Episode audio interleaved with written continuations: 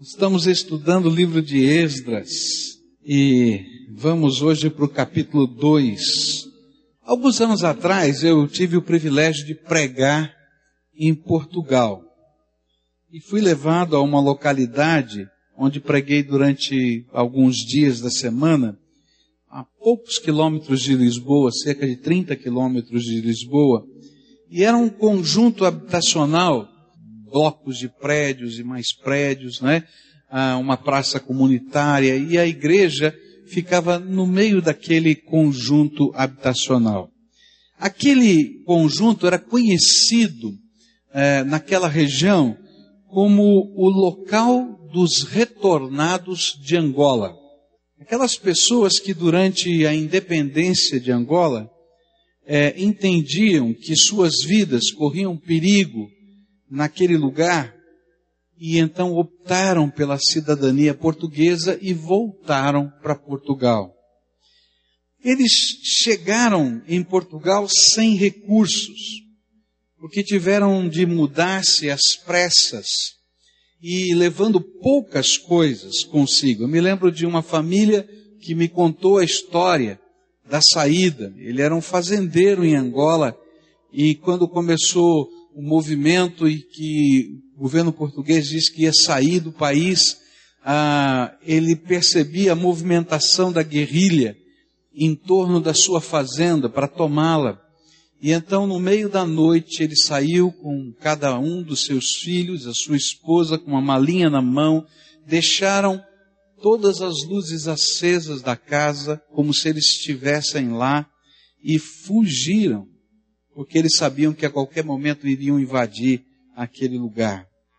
E foram para Portugal sem nada. Alguns deles conseguiram reunir algumas coisas que possuíam e então colocavam em caixotes de madeira, e esses caixotes de madeira feitos por eles, né, com tábuas cortadas ou ripas, e ali então eram pregados, e esses caixotes levavam um pouco daquilo que eles conseguiam salvar e colocavam então no porto e despachavam por navio enquanto eles estavam fugindo. E aí então o governo abriu aquele local para que os retornados de Angola pudessem ter onde viver. E no meio dessa grande comunidade de retornados de Angola, havia um pequenino grupo de crentes. Eram poucos, bem poucos que, ao chegarem em Portugal, desejavam celebrar a Deus um culto de adoração e servir ao Senhor. Mas a grande dificuldade era onde fazer isso. Nas proximidades de onde eles estavam, cerca de 30 quilômetros de Lisboa, não tinha nenhuma igreja. Eles não tinham recursos nem para se locomover direito. E aí então se uniram algumas poucas famílias e começaram a pensar: onde nós podemos adorar a Deus juntos aqui? E então eles decidiram, pediram autorização para usar um dos terrenos daquela comunidade, aqueles terrenos é, como se fosse aqui nosso de associação de bairro e coisa assim dentro daquela comunidade para se reunirem. Mas não tinha nada, só tinha o terreno. E eles então pegaram as madeiras dos caixotes e construíram uma pequena capela. E ali eles se reuniam para adorar a Deus. E daquela capela, construída com os caixotes deles, que era tudo que eles tinham, se transformou numa igreja. Que anos depois eu estava ali pregando, uma igreja muito bonitinha, muito arrumadinha, porque era um povo cheio de capricho e de zelo pelo Senhor. O templo dos retornados. Queridos, capítulo 2 de Esdras fala exatamente disso. Do templo dos retornados. Nos fala de um povo que aceitou o desafio do Senhor, colocado nos lábios do imperador Ciro, e retornam à Palestina com o propósito de reconstruírem o templo de Deus e a própria nação de Israel e Judá. Eles eram os retornados da Babilônia. Hoje eu queria aprender com esses cerca de 50 mil homens e mulheres algumas questões que precisamos responder para que de fato nós possamos ser agentes de Deus no nosso tempo. Você quer ser um instrumento de Deus nesse tempo? Você quer ser um agente de Deus aonde Deus o colocou, no lugar em que você reside, no lugar em que você trabalha, no meio da tua família? Então há algumas questões que você precisa responder primeiro aí no teu coração para que Deus possa usar a sua vida. Primeira questão, eu queria que você acompanhasse a leitura dos versículos 1 e 2 e depois dos versos 64 a 67 do nosso texto. A Bíblia diz assim, capítulo 2 de Esdras: Esta é a lista dos homens da província que Nabucodonosor, rei da Babilônia, tinha levado prisioneiros para a Babilônia. Eles voltaram para Jerusalém e Judá, cada um para a sua própria cidade. Vieram na companhia de Zorobabel, Jesua, Neemias, Seraías, Relaías, Mardoqueu, Bilzan, Mispar, Bigvai, Reum e Baana. 64. A totalidade dos que voltaram do exílio atingiu o número de 42.360 homens, além dos seus 7.337 servos e servas. E havia entre eles duzentos cantores e cantoras. Possuíam 736 cavalos, 245 mulas, 435 camelos e 6.720 jumentos. Esse texto me fala da primeira questão que a gente tem que responder dentro da nossa alma, do nosso coração, para sermos instrumentos de Deus para sermos agentes de Deus nessa terra. A primeira questão que precisa ser respondida é uma questão de fé. Fé. Por quê?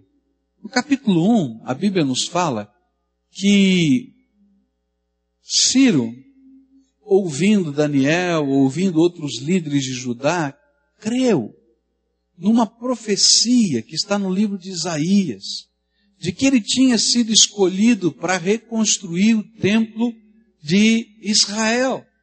E o imperador da Pérsia escreve um decreto e diz assim: olha, todos quantos temem a Deus e querem servi-lo e reconstruir o seu templo, têm a minha autorização para voltar à sua terra. E Ciro ainda pega um dos representantes e coloca uma série de ofertas que o governo faz. E ele ainda dá autorização para que ofertas sejam levantadas entre as pessoas. E agora então um grupo vai embora. E o interessante, queridos, é que nem todo israelita e nem todo judeu deixou a Babilônia. Nem todo. Olha, se na, no tempo de Moisés vieram 600 mil homens para a Palestina, e entre Moisés e o tempo do cativeiro babilônico passaram-se muitos anos, centenas de anos. Então a população daquela região era muito maior do que 42 mil homens e sete mil e poucos escravos. E aí a gente fica pensando, por que todos os judeus e todos os israelitas não voltaram para casa? Queridos, é muito simples, porque fé é uma resposta de obediência que nem sempre a gente está disposto a cumprir. Eles eram capazes de crer que Deus estava nesse movimento. Por isso, alguns deles até levantaram ofertas. Eles eram capazes de entender que a profecia de Deus vai se cumprir. Mas eles não estavam prontos para serem parte da resposta de Deus nessa terra. Eles criam que esta era a maneira de Deus cumprir o que prometera. E então, agora era hora de se dispor a ir e se comprometer com o propósito e a visão de Deus para o seu povo. Mas, queridos, isso tinha um preço. E um preço alto, que muitas vezes é o preço da nossa fé. Quando nós obedecemos a Deus, queridos, não é sem custo. Obedecer a Deus não é sem custo. Para aqueles homens, o que significava voltar para ajudar Israel? Olha, aqueles homens e mulheres precisavam transformar em ação aquilo que criam. Mas para isso eles tinham que deixar tudo o que havia sido construído em 70 anos. Eles viviam na maior cidade do mundo, a Babilônia, naquela época. Eles viviam onde existia a maior tecnologia naquele tempo, onde a maior quantidade de dinheiro passava por aquela cidade, porque era a sede de um império. É verdade que o império agora caiu, mas ainda continuava uma sede importante do mundo. 70 anos haviam se passado a Bíblia diz que aqueles judeus não podiam voltar para a terra, mas podiam se readaptar naquele lugar. E aí foi a época em que os judeus aprenderam a comerciar. Eles deixaram de ser agricultores, deixaram de ser uma economia agropastoril e agora viraram donos de negócios. Eles tinham os seus comércios. E voltar para a terra significava deixar tudo lá. Voltar para a terra significava ter que pegar aquela fazenda que foi abandonada pelo meu bisavô, para o meu avô, porque as terras estavam abandonadas, e fazê-la produzir de novo. Voltar para lá só podia ser feito com fé de que Deus tinha um propósito para a vida daquelas pessoas. Queridos, muitas pessoas gostam de ouvir a palavra de Deus, Muitas pessoas gostam de orar, de receber oração, mas quando chega a hora de tomar decisões de fé, à luz daquilo que são os valores e os princípios da palavra de Deus, essas pessoas ficam na Babilônia e nunca voltam para Jerusalém. A obediência é a resposta da fé. E a obediência da fé pede para nós uma entrega. Entrega. Para aqueles homens, essa entrega representava conforto, representava seus sonhos pessoais, para ser instrumento e construtor do projeto que não era deles mais, mas que era o projeto e a visão de Deus para eles. E nas nossas vidas, ontem e hoje, e vai ser assim sempre. Nós vamos nos deparar com questões de fé. E a questão de fé nos faz algumas perguntas. A quem você vai servir? Na verdade, queridos, nós não queremos servir a ninguém. Nós queremos seguir a vida segundo o nosso nariz, a nossa cabeça. E Deus diz assim: Você me ama? Você entende que eu sou o seu Senhor? Você entende que eu sou o seu Salvador? Você entende que eu tenho um propósito para a tua vida? Então vem comigo. Do meu jeito. Ou nas palavras do Senhor Jesus, negue-se a si mesmo, tome sua cruz e siga-me. E a gente fica dizendo, não, Jesus, eu sou apaixonado pelo teu projeto, mas eu estou muito ocupado. Afinal de contas, eu estou muito melhor na Babilônia do que lá. E é verdade, ele está muito melhor na Babilônia. Se ele olhar pela ótica financeira, se ele olhar pela ótica de relacionamentos, de conforto. Mas Deus está dizendo, você está dizendo que você está melhor aí do que comigo em qualquer lugar da terra? Consegue entender? E muitos de nós não temos a coragem como aqueles 50 mil homens.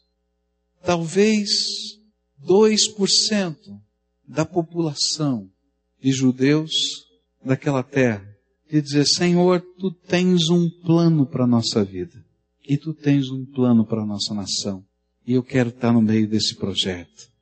E ele sai. Nós vamos seguir não mais os ditames da nossa cultura e nem as expectativas dos outros ou nossas. Nós vamos seguir o Senhor Jesus. Ele é o centro. Ele é o Senhor. E é por isso, queridos, que nem todos voltaram. Só essa pequena parcela.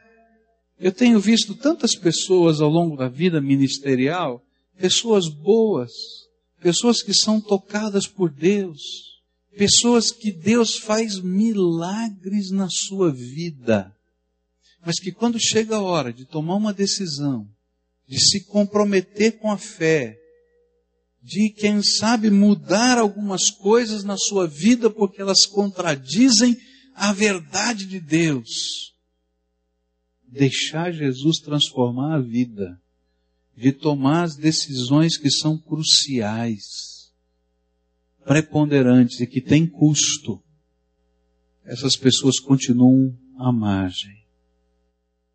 O interessante é que elas não, não são más. O interessante é que elas são até incentivadoras do projeto divino mas elas não fazem parte do projeto de Deus. Não que Deus não tenha um projeto para elas. Como é que está a tua vida? Qual é o projeto de Deus para você? A palavra de Deus nos diz que todos nós, todos, eu e você, todos nós somos ministros de Deus. Você entende isso? Todos não é o pastor que é ministro de Deus. Todos aqueles que foram lavados, que foram perdoados e foram alcançados no amor de Jesus se transformaram ministros de Deus. E Deus colocou uma unção ministerial em cada um de nós. Essa unção ministerial é um presente de Deus chamado Espírito Santo. O próprio Deus vem morar dentro de você. A Bíblia nos diz que você tem livre acesso à presença do Pai. As janelas do céu estão abertas, a sala do trono está aberta. Agora, todos esses privilégios que Deus nos deu têm um propósito. Que você ministre, que você seja uma bênção. E queridos, muitos de nós ficamos como aquele povo com todos os dons, com todos os talentos, e nunca servimos o reino. E algumas coisas que Deus tem nos dado, que são coisas muito pessoais, Ele não deu para mais ninguém no reino. E essas coisas vão ficar em aberto, porque era tua tarefa. E Deus vai pedir contas disso. Porque era tua tarefa. Muitas pessoas podem até ter sonhos entusiastas de fé. E eu vou dizer mais, sabe, alguns desses sonhos entusiastas de fé vieram de Deus. E não vieram para mim, vieram para você. Mas esses sonhos nunca vão se realizar se você não entender que Deus chamou você, você, para ser o agente da graça de Deus. Eu tenho certeza que a comunidade judaica, lá na Babilônia, fez festa. Quando saiu o decreto de Ciro, eles estavam festejando. E aquelas danças hebraicas aconteceram, e todo mundo levou comida, e todo mundo celebrou. Oh, Deus é bom, Ele cumpriu a promessa. E aí então alguém se levantou no meio deles e disse: Bom, ótimo, quem vai voltar? Aí começou: Bom, eu não posso. Mas eu vou ajudar. Eu não posso. Mas eu também quero ajudar. Eu não posso. Olha, estou muito ocupado. Eu tenho o meu negócio aqui, não dá. Eu não posso. E 2% provavelmente disse: Eu estou aqui, Senhor, para o que deve é. E você? Está aí, o que deve é. Toma cuidado com essa resposta. Porque ela é séria. E ela vai pedir para a gente algumas entregas. Entregas que são custosas.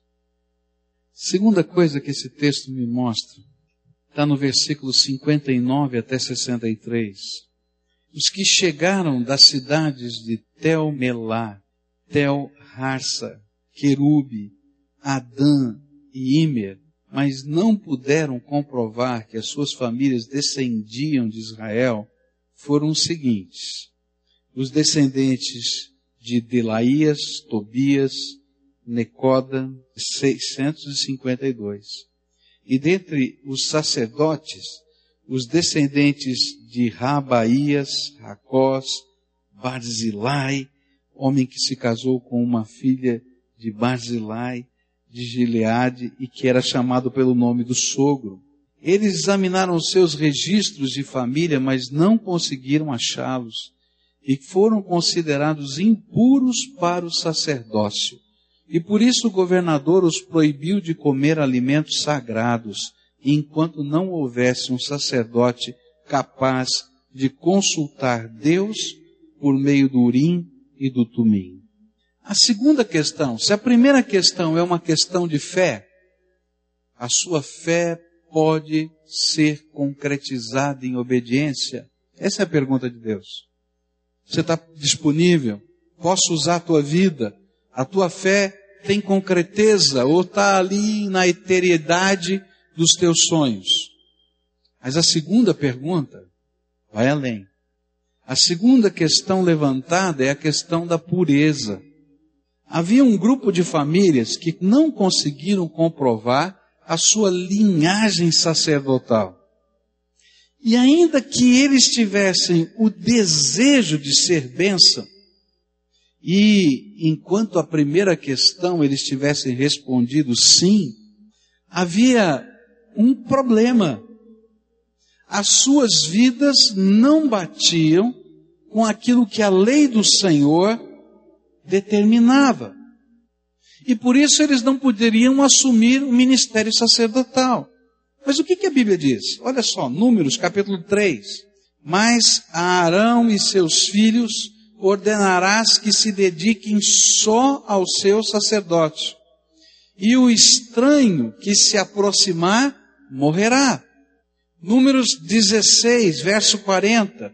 Por memorial para os filhos de Israel, para que nenhum estranho que não for da descendência de Arão se achegue para acender incenso perante o Senhor, para que não seja como Corá e o seu grupo, como o Senhor lhe tinha dito por Moisés.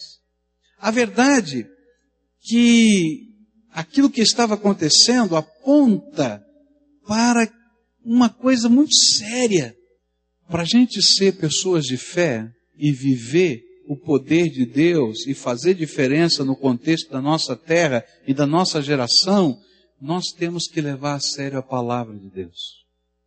A palavra de Deus. Era muito fácil para aqueles líderes dizendo, tem pouca gente. Hum. Só 2% estão aceitando o desafio. Está faltando gente em várias áreas. A gente tem que agora se unir. E de repente alguém vai dizer assim, bom, será que não dá para fazer uma concessão aí na lei? A gente dá uma quebrada de galho aí? Como é que a gente pode quebrar o galho? Tem esse grupo aqui, mas a gente não tem os documentos que eles são da linhagem sacerdotal. Bota eles no meio dos sacerdotes aí, nem que seja numa função um pouco diferente, mas dá uma ajeitada na situação.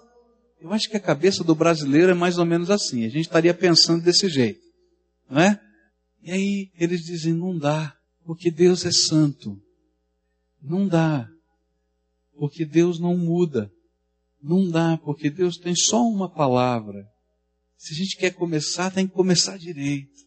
E já que a gente não tem os papéis, a gente precisa de uma revelação de Deus. Tem alguém aqui que pode receber essa revelação, ungido por Deus e dizer: Não, não tem. Então, moço, moça, teríamos muito prazer que você vai com a gente reconstruir a terra, mas você não vai poder ministrar dentro do templo, nem participar das coisas do templo no sentido como um sacerdote participa, até que Deus levante alguém que possa revelar aquilo que não está no documento. Gente, que coisa maluca, coisa doida. Mas isso está dizendo para mim e para você que Deus leva a sério. Deus leva a sério a sua palavra e um povo que quer fazer diferença nessa terra tem que ser um povo que leve a sério a sua palavra. Nós não podemos servir ao Senhor de qualquer maneira. Nós precisamos nos apresentar a Ele, que é santo, em santidade de vida, de modo adequado ao seu querer. Eu tenho orado ao Senhor, isso já faz algum tempo que eu tenho falado com Deus, e ontem Deus me falou muito forte a respeito disso. Eu vou dizer uma coisa para os irmãos: Deus ainda não fez o que Ele queria fazer, porque há pecado no meio do seu povo que pede as bênçãos dele sobre a tua vida e sobre a comunidade. Deus tem me falado muito forte. Você pode achar uma loucura o que eu vou dizer, mas Deus tem me falado assim claramente: olha, há pecado de prostituição, há pecado de adultério, há pecado de injustiça, há pecado de ganho injusto. E o que ele tem me mostrado é que ele vai revelar e que ele vai pesar a mão dele até que haja seriedade com a palavra de Deus. Às vezes nós vemos a fé e os compromissos do reino como alguma pessoa que vê um show. Assistimos, nos alegramos, mas isso não muda a nossa vida. E nós não permitimos que a nossa fé seja o elemento de transformação da nossa vida. E a gente não se compromete com a pureza de Deus. Um dos textos que Deus tem ministrado repetidas vezes no meu coração é Ezequiel 33. Eu oro sobre esse assunto e Deus me fala isso. Olha só. Quanto a você, filho do homem, seus compatriotas estão conversando sobre você junto aos muros e às portas das casas, dizendo uns aos outros: Venham ouvir a mensagem que veio da parte do Senhor. O meu povo vem a você, como costuma fazer, e se assenta para ouvir as suas palavras, mas não as põe em prática. Com a boca eles expressam devoção, mas o coração deles está ávido de ganhos injustos. De fato, para eles você não é nada mais do que um cantor que entoa cânticos de amor com uma bela voz e que sabe tocar um instrumento, pois eles ouvem as suas palavras, mas não as põem em prática. Quando tudo isso acontecer, e certamente acontecerá, eles saberão que um profeta esteve no meio deles. E se tudo isso acontecer, lê lá na Bíblia que está lá. Deus diz assim: vou mostrar e vou começar a sacudir. Deus tem nos chamado para fazer coisas tremendas, queridos. Eu não tenho dúvida disso. Não estou falando de mim, não. Estou falando de você, do povo de Deus que está aqui. Deus está chamando. Mas as coisas tremendas vão acontecer quando a gente aprender um princípio. O princípio está na palavra de Deus. Deus disse isso para Josué, Josué disse para o seu povo, e diz assim, santificai-vos, pois amanhã, o quê? Farei maravilhas no meio de vós. Vamos dizer juntos? Santificai-vos, pois amanhã farei maravilhas no meio de vós. Queridos, Deus quer usar a tua vida. Ele quer ungir você mais ainda. Ele quer revelar a glória dele através de você mais ainda. Mas duas coisas precisam acontecer. A primeira é você transformar a tua fé em prática, uma fé comprometida, onde a maior missão da tua vida é cumprir a vontade de Deus, o propósito de Deus para você. Se não, querido, você vai ser um daqueles que ficaram na Babilônia. E a segunda coisa é se você tem esse alvo no teu coração, então deixa Jesus transformar até os detalhes. Até os detalhes. Mas tem uma vírgula que é até a vírgula, porque Deus é santo. Deus é glorioso e Ele é digno, Ele é digno, Ele é digno que nós o adoremos com todo o nosso ser, com a nossa vida, com a nossa santidade. E queridos, quando essas coisas começam a acontecer, tremendas coisas do poder de Deus vêm junto. Porque Deus revela a sua glória no meio do seu povo. Aquele povo volta para a terra para construir um templo. Mas na verdade, aquele templo era só um símbolo. Um símbolo do que Deus queria fazer em toda aquela terra. Um símbolo de seriedade com Deus, de compromisso com Deus. Um símbolo do poder de Deus agindo no meio de um povo que agora era um retornado da Babilônia. Como é que está a tua vida, querido? Quais são os compromissos que Deus quer que você tome hoje? Quais são as coisas que Deus já lhe falou e você nunca teve a coragem de colocar no altar de Deus? Quais são as coisas que tem que fazer acerto? E olha, eu vou dizer uma coisa, faz logo, hein? Escreve o que eu estou falando aí, marca a data. Faz logo. Porque Deus está falando. Não sou eu que estou falando, não. Faz logo. Porque Deus vai começar a revelar. E ele revela das maneiras mais estranhas. Mas ele revela. E aí a gente vai entender que a coisa de Deus é séria. Sabe o que, que falta no coração de muitos de nós? Temor do Senhor. A gente não entende santidade de Deus. A gente pega só um lado da Bíblia que fala do amor de Deus e a gente não entende a santidade. Deus é santo, Ele não pode conviver com a mentira, com o pecado, com a falsidade, com a idolatria. A idolatria, às vezes, querido, são coisas que a gente coloca no coração que são maiores do que Deus para nós. E aí a gente começa a dar trombada com esse Deus santo. E nos falta o temor do Senhor. Então, quando falta o temor do Senhor, o que Deus faz?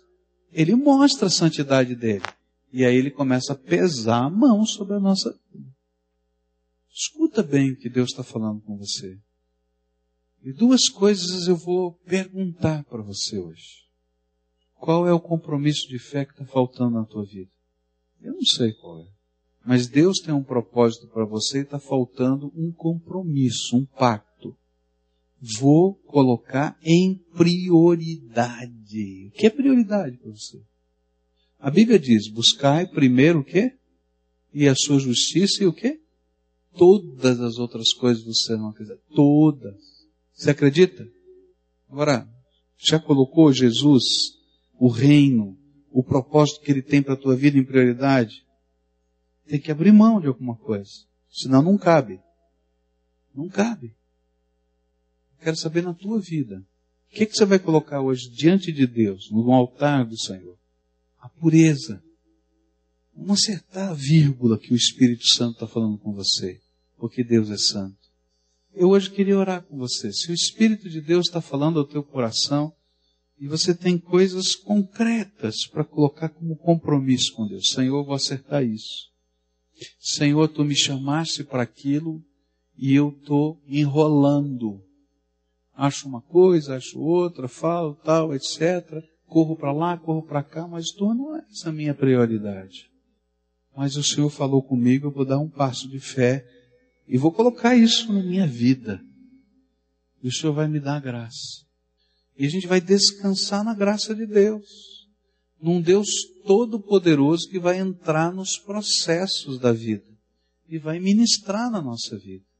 Segundo o propósito de Deus, fé e pureza. Fé, compromisso, ação, pureza, temor do Senhor, seriedade com os detalhes.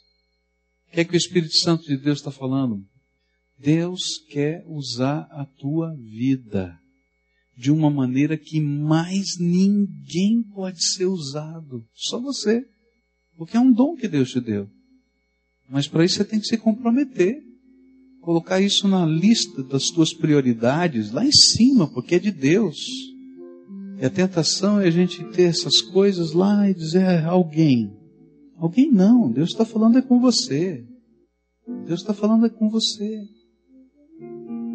Falou comigo. Eu vou prestar contas do que Deus falou comigo. Eu vou prestar contas das portas que Ele abriu para mim e eu não, não entrei.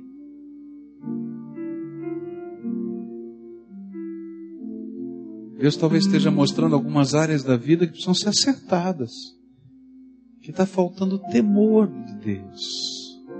Sabe? Ah, tudo bem, a gente dá um jeito. E aí o Espírito Santo de Deus, não, não dá jeito não. Falta temor. Temor do Senhor. Toma cuidado. Porque uma fé que não transforma a nossa vida nos ilude nos ilude. Quero orar com você. Duas coisas, duas questões hoje: compromisso de fé e pureza. As respostas são tuas. Então, diz para Deus, isso só você pode dizer, qual é o compromisso? O que, que o Espírito Santo ministrou? Qual é o compromisso? e diz: Senhor, eu entendi a tua voz e estou me comprometendo com aquele chamado assim, assado, desse jeito. E foi isso que eu entendi, foi isso que eu senti e é isso que eu quero viver. O Espírito Santo de Deus talvez esteja dizendo para você pureza. Vou usar uma palavra forte aqui. Larga a mão de ser crente sem vergonha. Está entendendo? Eu vou agora viver de acordo com a palavra de Deus. Senhor Jesus, aqui está o teu povo. Pessoas de carne e osso, com problemas, com lutas, com dificuldades. Pessoas com sentimentos. Pessoas que têm medo. Pessoas que às vezes imaginam que a segurança pode estar aqui ou acolá as pessoas que o Senhor ama. Que a tua palavra nos diz que o Senhor contou quantos cabelos eles têm na cabeça. Que a tua palavra nos diz que o Senhor viu cada célula deles se multiplicar no ventre da mãe. Pessoas que o Senhor tem um plano eterno e um propósito divino. Pessoas que o Senhor quer fazer coisas tremendas pessoas que o Senhor já ungiu com teu Espírito Santo, pessoas que querem, Senhor, fazer acertos, pessoas que querem se comprometer com o Senhor e com a tua palavra. E eu quero te pedir, Pai, que esse ato de fé que eles estão tomando agora, de um passo, não pare aqui, Senhor, na frente desse púlpito. Mas, Senhor, quando eles estiverem saindo daqui, as medidas que precisam ser tomadas para colocar a fé em obediência. As medidas que precisam ser tomadas para que a palavra do Senhor seja vivida com pureza, com seriedade.